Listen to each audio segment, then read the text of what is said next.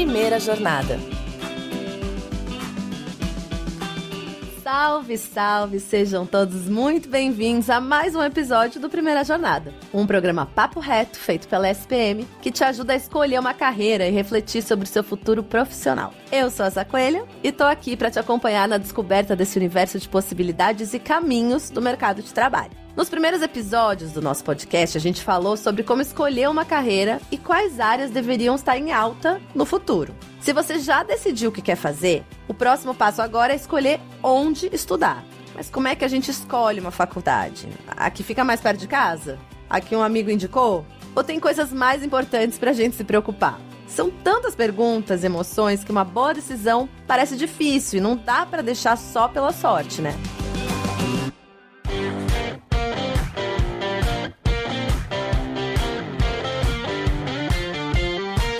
Mas calma, gente. A gente está aqui para te dar uma força e chamamos quem entende do assunto para bater um papo. Convidado de hoje é o orientador profissional, orientador educacional e professor com mais de 10 anos de experiência no Colégio Vértice, Luiz Otávio Targa. Seja muito bem-vindo ao Primeira Jornada, Luiz. Olá, Azar. Muito obrigado por me receber nesse espaço. Estou ansioso para essa nossa conversa sobre um assunto que eu gosto muito, que é orientação profissional, escolha de universidade, esse universo de tomada de decisão dentro da adolescência, dentro da escola, é um mundo encantador e cheio de instruções, orientações, técnicas necessárias, mas sempre em desenvolvimento. Não é algo estacionado no tempo. Pelo contrário, a gente tem sempre que se atualizar e essa conversa acredito que possa ajudar muitas pessoas e também provocar algumas reflexões. Tenho certeza que vai ser uma conversa riquíssima que vai tranquilizar muitos jovens por aí também. Então, Luiz, vamos começar falando um pouquinho sobre essa quantidade de oferta de instituições de ensino, né? Quais são os critérios que a gente deve considerar nessa busca inicial por uma faculdade? Olha, Zá, assim como a escolha de uma escola é hoje em dia uma temática muito importante dentro das famílias, a escolha da universidade ela deve ser tratada com igual importância.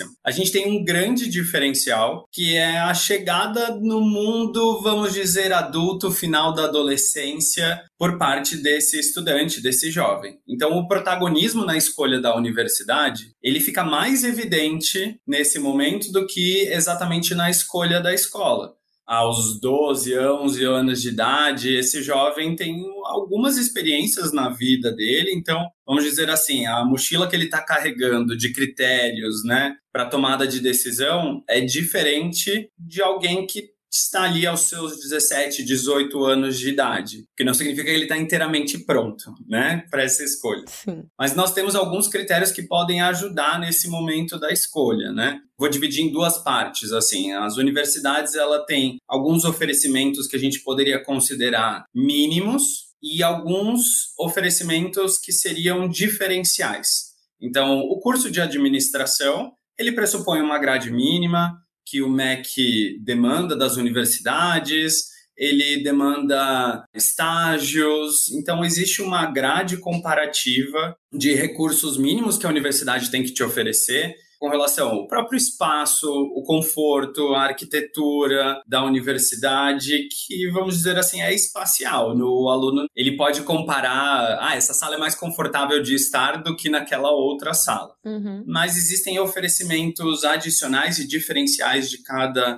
contexto universitário que são muito importantes na escolha, como por exemplo a possibilidade de internacionalização ao longo do curso. Algumas universidades têm uma interface maior com as universidades universidades no exterior. Algumas universidades hoje oferecem a possibilidade de uma dupla diplomação. Então, você entra para fazer administração e você sai com uma diplomação em economia e administração se você estende um ano. Possibilidade de fazer mestrado, doutorado dentro daquela própria universidade, nem todas as faculdades têm essa possibilidade. Acompanhamento de carreira, isso é algo muito diferencial dentro das universidades. Inclusive, todas vão falar que tem um acompanhamento de carreira, mas é interessante você procurar, o jovem procurar isso de perto que eu estou querendo dizer? Existe um profissional ali dentro que faz essa orientação ou é dentro da sala de aula? Isso acontece de modo mais individualizado ou é sempre coletivo, né? Outras possibilidades também de escolhas, elas se relacionam com as parcerias com as empresas. Então, tem algumas universidades que têm parceria para estágio, programas já de relacionamento com grandes empresas multinacionais. Opa, isso aqui é um pé para entrada no mercado de trabalho.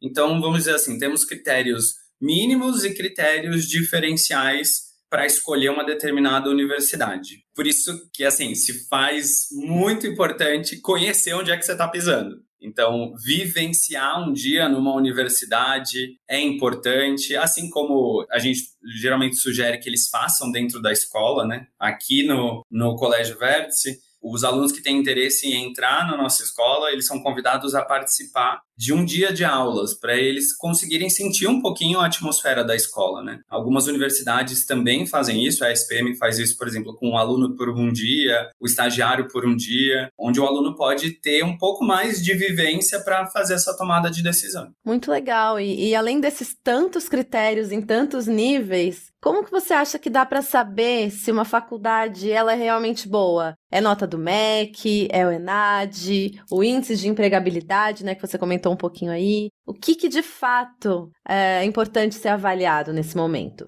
Essa pergunta é uma pergunta excelente e eu geralmente a respondo com uma segunda pergunta, que é assim, ela é boa para quem e para quê? Uhum. Porque são muito diferenciados os perfis, por exemplo, que nós temos aqui dentro da cidade de São Paulo, e eu não vou citar nome, mas o estudante, o público que estiver nos ouvindo, ele vai associar com as universidades, mas curso de direito na cidade de São Paulo. A gente ouve falar que uma determinada universidade tem uma pegada de um direito mais empresarial, a outra tem um direito mais, entre aspas, público voltado para uma defensoria pública. Então a gente sabe que existe esse diferencial e muitas vezes o aluno fala assim: nossa, mas essa é mais empresarial, aquela tem um outro enfoque. Mas espera, você não necessariamente decidiu qual é o seu enfoque. É importante você saber que assim, o mínimo de formação na área do direito aquela universidade vai me oferecer, existe aquele enfoque, mas ela também me permite a formação em outras áreas.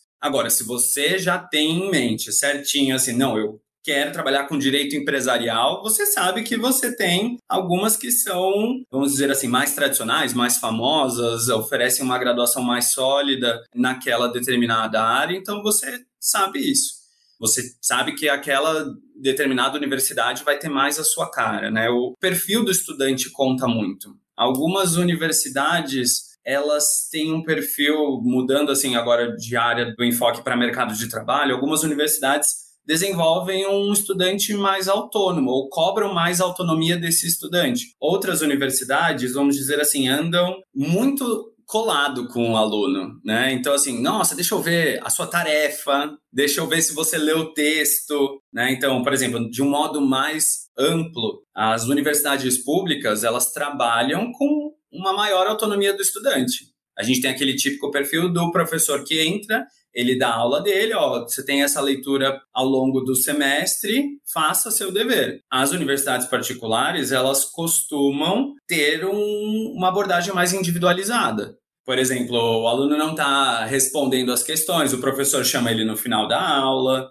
ou, oh, você não está aproveitando, porque... Então, assim, a, a faculdade é boa, Sim, a nota do MEC conta, Inclusive, espera-se assim: se você tem a possibilidade de arcar com os custos numa universidade, sim, escolha uma que tenha nota máxima no MEC. Mas isso não significa que aquela universidade é a mais adequada para o seu perfil de estudante. Algumas instituições também trabalham com bolsa de estudos. E isso pode falar assim: oh, ok, essa não é a melhor universidade desta área, mas dentro das minhas condições, ela é a que melhor se insere para os meus determinantes financeiros. Opa, você está fazendo uma faculdade para conseguir conquistar melhores posições, para conseguir ter um, uma melhora na sua vida, né, financeira, pessoal, possibilidades de desenvolvimento. Então, não é a hora também de se endividar por completo. Né? Então, tem muitos critérios aqui, né? Acho que o, MEC é da onde a gente parte, né? Ok, nota mínima ali no MEC. Outra possibilidade de referência são rankings, né? Então, nós temos alguns rankings internacionais, nacionais,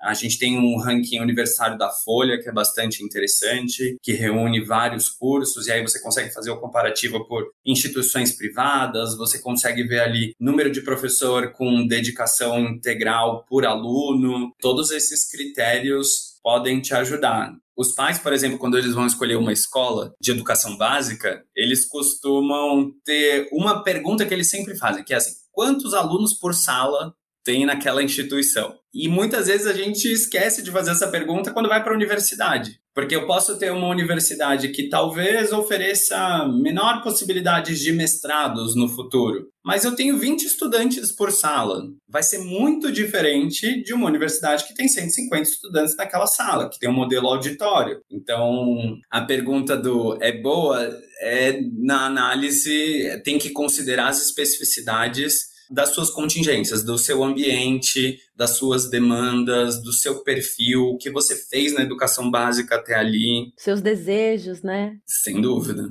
sem dúvida. Eu acho que os desejos é fundamental, né? O que alguns alunos, por exemplo, entram na universidade já pensando em, nossa, eu quero fazer um, uma graduação sanduíche, né? Parte da minha graduação lá fora. Se você entrar numa universidade que não tem essas parcerias internacionais, você vai encontrar mais dificuldade para cumprir esse, esse seu desejo. Você pode iniciar isso na universidade, mas é diferente de entrar num lugar onde aquilo já foi encaminhado. E até aproveitando esse gancho que você falou bastante sobre o MEC, né, como é importante a gente considerar essa avaliação, quais são esses tais critérios que o MEC utiliza para dar uma nota para uma instituição de ensino? Os critérios do MEC, no geral, eles abordam duas grandes áreas. Né? A gente tem um, uma instituição, que é o Sistema Nacional de Avaliação de Ensino Superior, que é o SINAES, e um dos instrumentos que existe dentro desse órgão é o ENAD. O ENAD ele vai avaliar os estudantes e existe também uma avaliação em loco. Então, geralmente o ENAD ele é aplicado para uma turma sim, uma turma não. Eles aplicam para essa turma quando eles ingressam na universidade e quando eles estão no último ano. Os conteúdos dessa prova são geralmente conteúdos básicos daquela área e conteúdos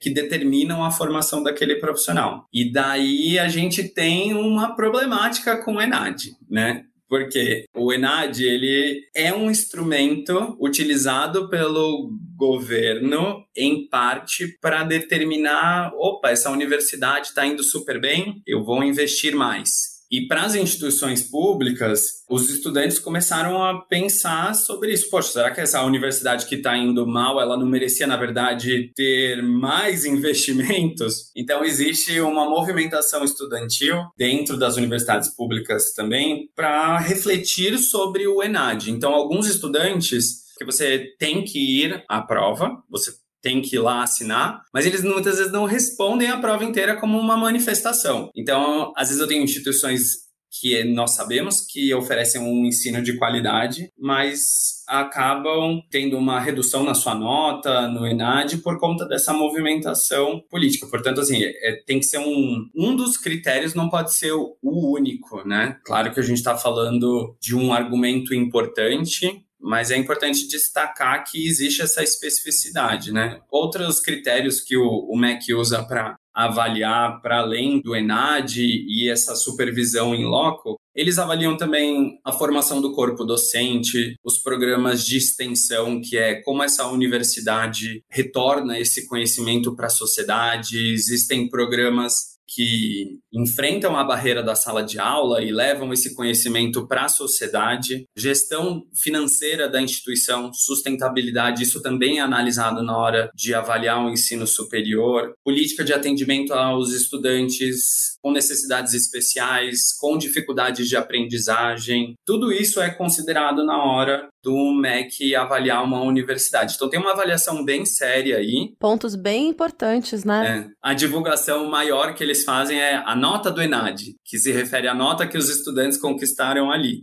E ali tem uma, essa questão política que acho super importante que exista essa movimentação. E se você está ingressando agora no ensino superior, bem-vindo ao seu papel como cidadão, né? A gente precisa parar para pensar sobre isso. Opa, por que, que é essa universidade que me parece, ó, tem notas altas em todos os outros critérios avaliativos, mas no ENAD não tem. Será que é um mau profissional?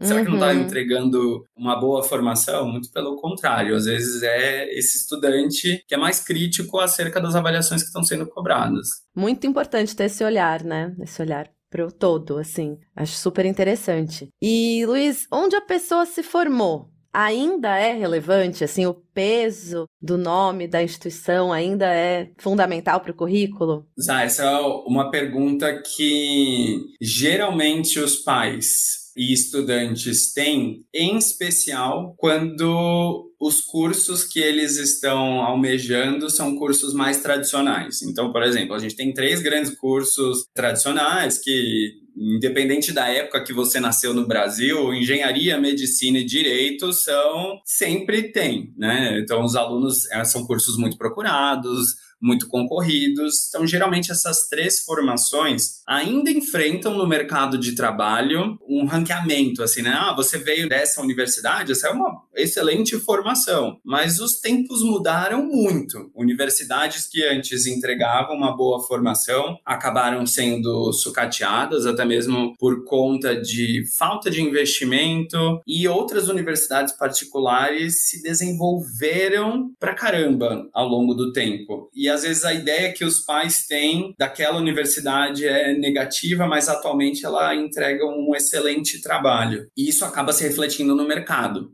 Então, tem empresas que são mais atualizadas na parte educacional. Então, opa, eu estou percebendo que esse estudante que veio dessa universidade, que antes não era tão reconhecida, ele é super diferenciado. E aquele outro não está entregando tanto. Então, algumas áreas no mercado de trabalho ainda são muito tradicionais. Então, tem empresas que selecionam currículo por universidade. Então, eu só quero alunos da Universidade XYZ. Mas temos alguns cursos mais recentes, modernos, recém-inaugurados, como por exemplo design de moda, como por exemplo o próprio design, como por exemplo engenharia biomédica, como por exemplo ilustração, que é, é, recente a formação desses, desses profissionais. Então, a gente ainda não tem uma tradição e o trabalho do aluno fala mais alto do que a instituição. Então, as experiências que ele teve ao longo da universidade, ah, ah esse cara coordenou a empresa júnior, esse cara fez um TCC sobre isso, essa menina fez um trabalho voluntário em tal região, olha que bacana o projeto que ela participou.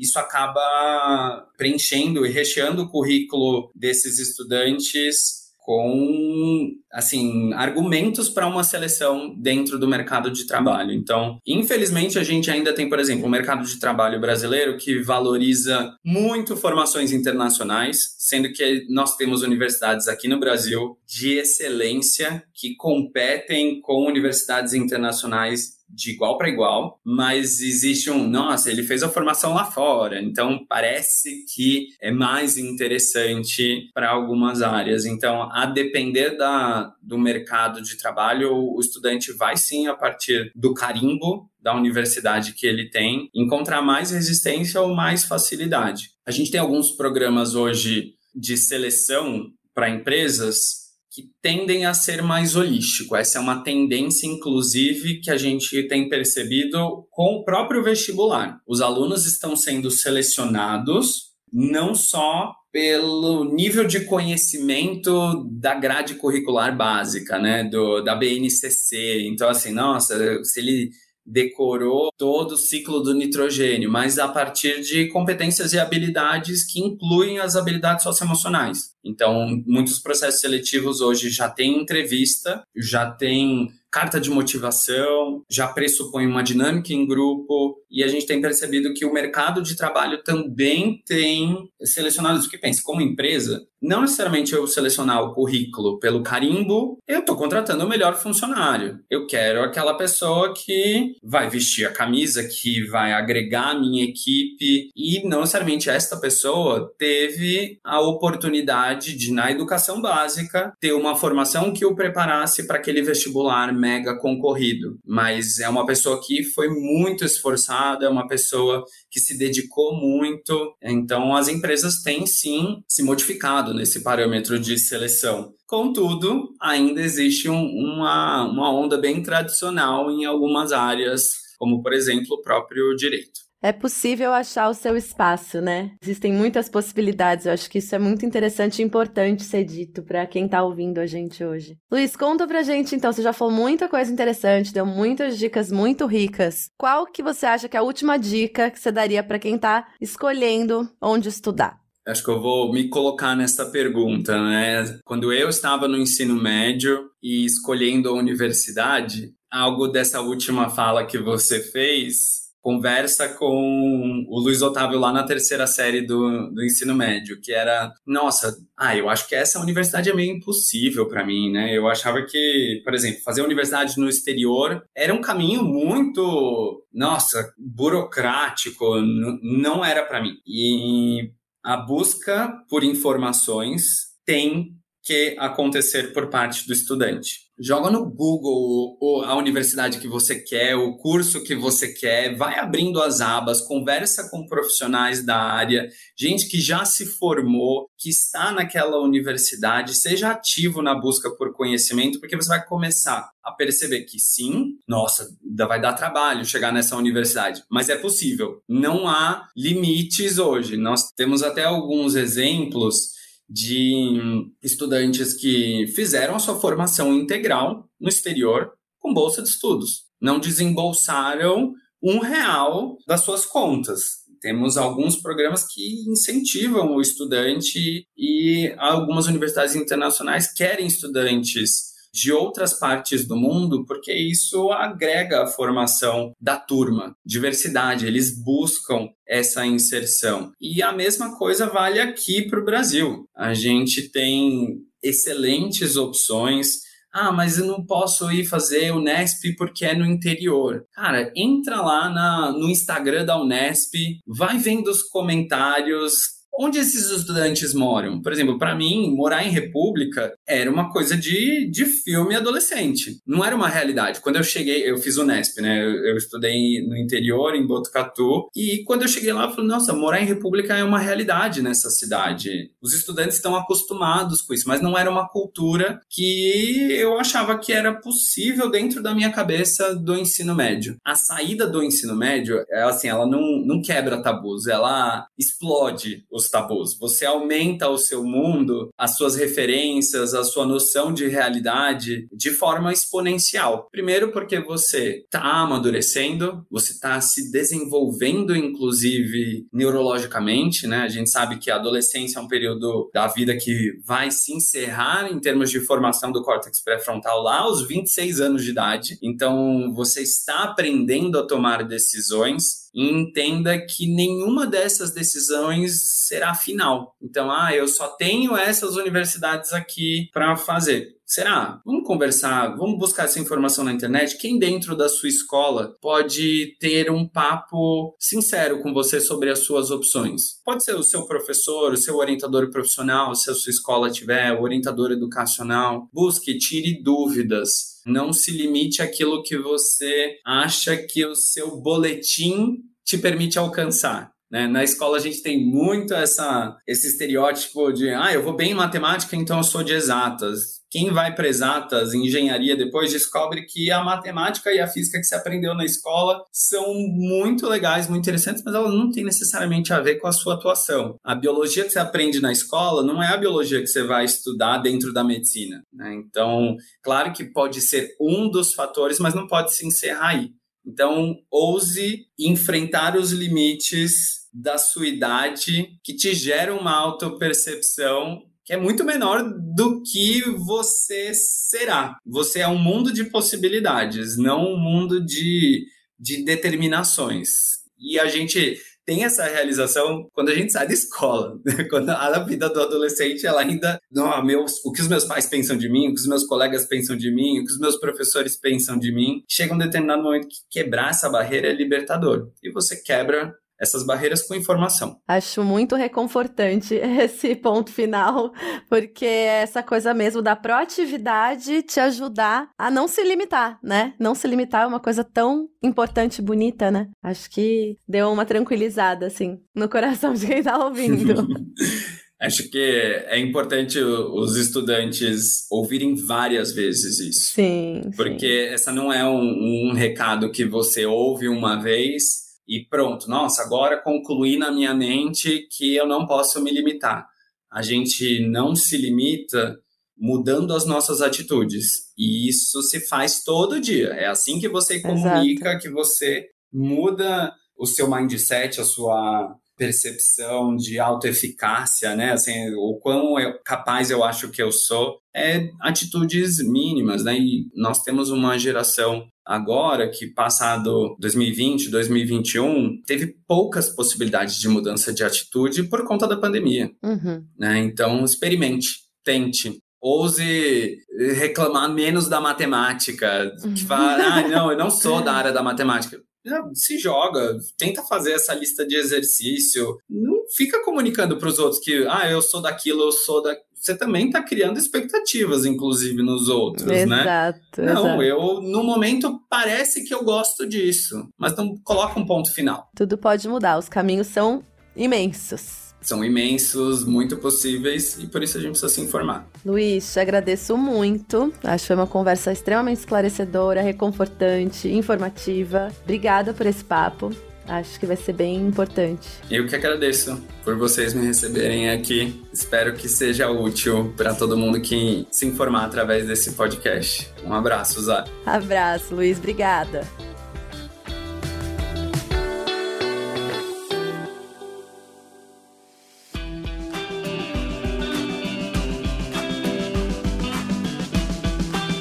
Depois de tanta dica legal, a gente chegou ao fim de mais um episódio do Primeira Jornada. Eu tenho certeza que o programa de hoje desmistificou esse processo de escolha, que você está mais seguro para decidir onde vai estudar, né? Primeira Jornada é produzido pelo Núcleo de Conteúdo da SPM em parceria com a Maremoto. Eu sou a Zá Coelho, hostess do programa, e trabalhei junto com essa equipe. Concepção, curadoria e produção executiva, Jorge Tarquini e Felipe Oliveira. Roteiro, Daniel Miller e Maíra Fradique. Produção, Ana Neves. Técnica de gravação, Andréa Xavier. Coordenação de roteiro, Amanda Mira. Coordenação de edição, Adriana Sanches. Coordenação geral Maremoto, Paula Weinberg. Edição e sonorização, Luan Alencar. Eu agradeço muito a sua companhia. Espero te encontrar nos próximos episódios. Não deixe de comentar nas redes sociais da SPM o que você achou desse episódio e contar pra gente o que mais você gostaria de ouvir no Primeira Jornada. Até a próxima. Fui! Este podcast foi editado pela Maremoto.